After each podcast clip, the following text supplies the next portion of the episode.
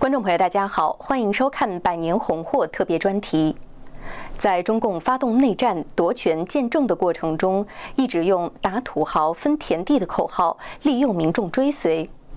然而，那些被虐杀的人们，真的是像中共所宣称的那样，是欺男霸女的恶霸吗？我们从一个耳熟能详的故事带您了解。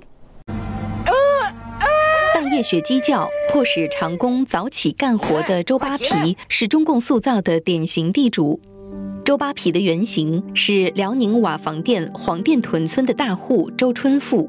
二零一三年，南方都市报走访了黄店屯，还原了真实的周春富，裤腰带都舍不得买，用破布条搓，想攒钱买地传家业。但是他对伙计相当厚道，伙计说，在周家吃的比文革时好多了，而且一年能挣八担粮，养活全家，根本没有半夜鸡叫。一九四七年国共内战。中共打进了黄店屯村，发动土改，有两百四十亩地的周春富被划为地主，乱棍打死。第二次国共内战时期的所谓土改，土地来路是明晃晃的抢，再分配目的是为了吸引农民替他打内战夺权当炮灰。一九四九年夺权后，中共立刻在全国启动土改。四川学者谭松实地走访，撰写了《川东土改调查》。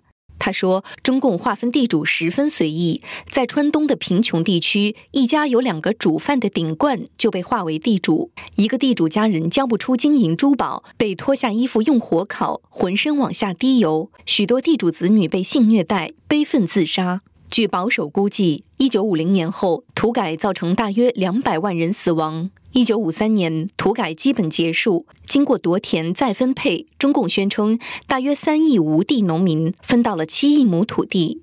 不过，就在五三年二月，中共以互助组合作社的名义又把土地收归集体。专家说，由此可见，分土地不是中共土改的真正目的。在中国的这个历史上啊，所有的王朝时期，一直到国民党时期。统治就是不下线的，原来基层呢就是乡村统治。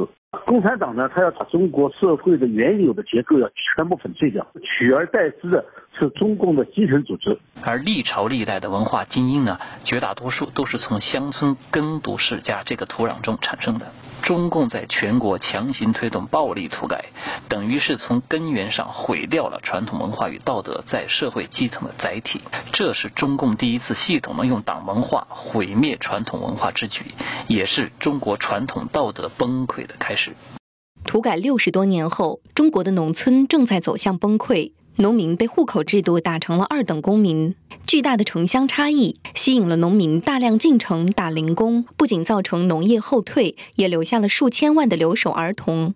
农村老人的养老金平均每个月只有一百四十一元，无法维持基本生活。大量的农村老人选择自杀。传统文化是有制度配套的，比如说它有家族制度、乡绅治理啊、农民互助互济的传统啊。现在国家所有制，它也没有社会空间，还政府在拿走他们权利的同时，又不对他们尽责任，所以他们就处于不能自救的状况。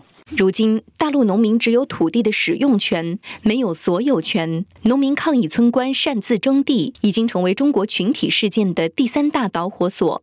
有网民戏言：今天最大的地主就是中共。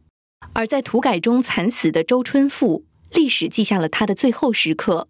他被批斗人群乱棍打伤，扔在沟里，奄奄一息中被两条狗咬死。